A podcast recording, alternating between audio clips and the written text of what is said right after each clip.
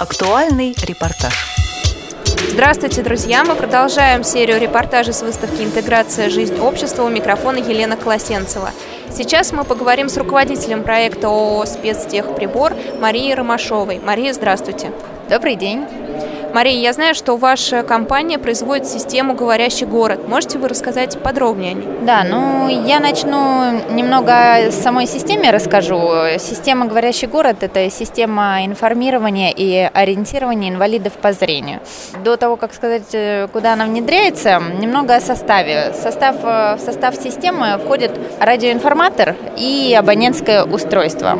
Э, радиоинформатор, он постоянно передает по радио радиоканалу сообщения, которые, естественно, не слышны окружающим, э, сообщения о необходимом объекте, да, над которым э, непосредственно находится радиоинформатор. Абонентское устройство, которое находится у пользователя, оно позволяет прослушивать эти сообщения на расстояние 3-10 метров.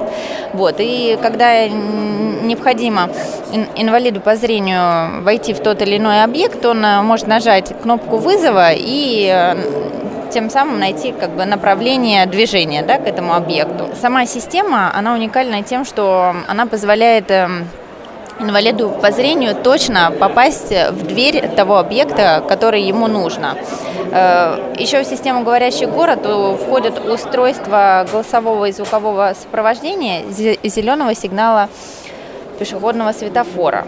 Э, если вы слышали, вот в городе уже много где установлено, Петербурге конкретно, да, звуковые сопровождения, там, переход, например, вот улицы Мира разрешен. И это позволяет инвалидам по зрению уточнить направление перехода, да, и название улицы, естественно, которую он переходит. Еще очень существенным, важным является использование системы «Говорящий город» э, на транспортных объектах. Это значительно облегчает э, пользование общественным транспортом инвалидам. Э, ну, ориентироваться на остановки, да, они знают, э, когда подъедет тот или иной транспорт. И, естественно, повышает эм, безопасность э, благодаря информированию водителя э, автобуса там, или троллейбуса о том, о желании войти в этот объект э, инвалиду по зрению. Легко ли этой системой пользоваться, если я технически не подкованный человек, да, там за 80, ослеп, э, могу ли я пользоваться говорящим городом? Конечно, и изначально данная система разработана в Петербурге, и она разработана э, при взаимодействии э, с Всероссийским обществом слепых.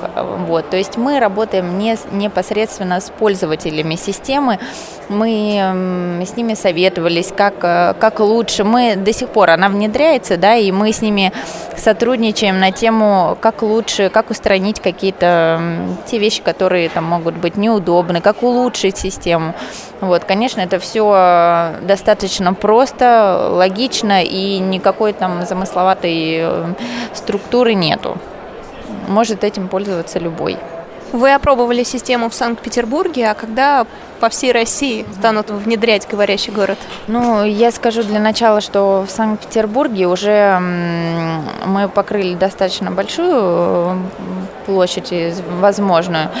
Э, все вестибюли метрополитена оборудованы нашей системой. Троллейбусы, естественно, не все, и в планах э, для начала оснастить все транспортные объекты Петербурга.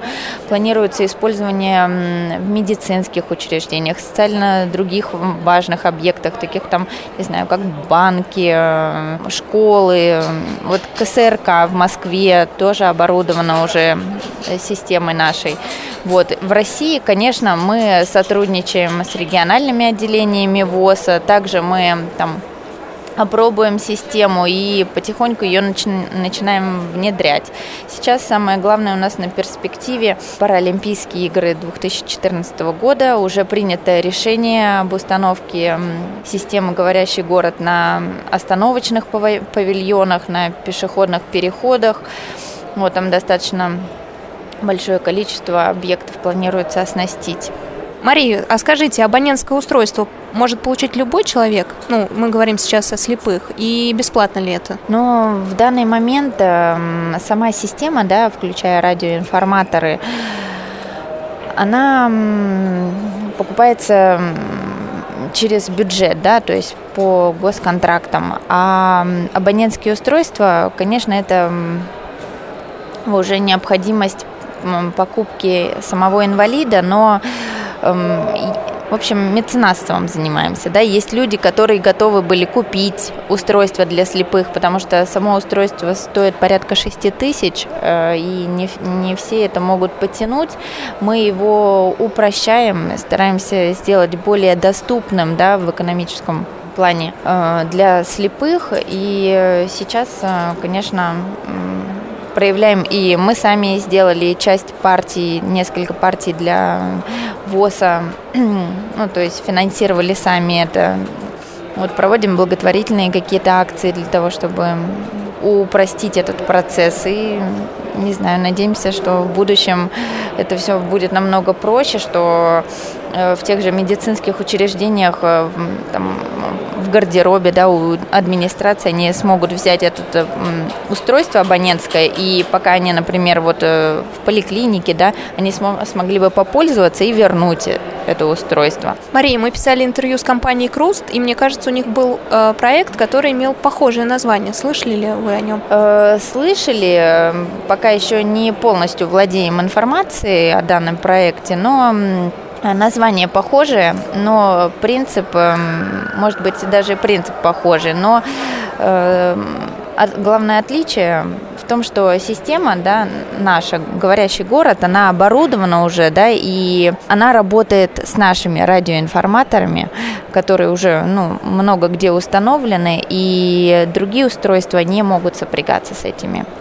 радиоинформаторами. И мы, главное, что мы работаем с Всероссийским обществом слепых, да, мы изначально были с ним, мы с ними сотрудничаем и взаимодействуем. Что ж, Мария, вам успехов продвижении вашего проекта. Напомню, друзья, что мы разговаривали с руководителем проекта ООО «Спецтехноприбор» Марией Ромашовой.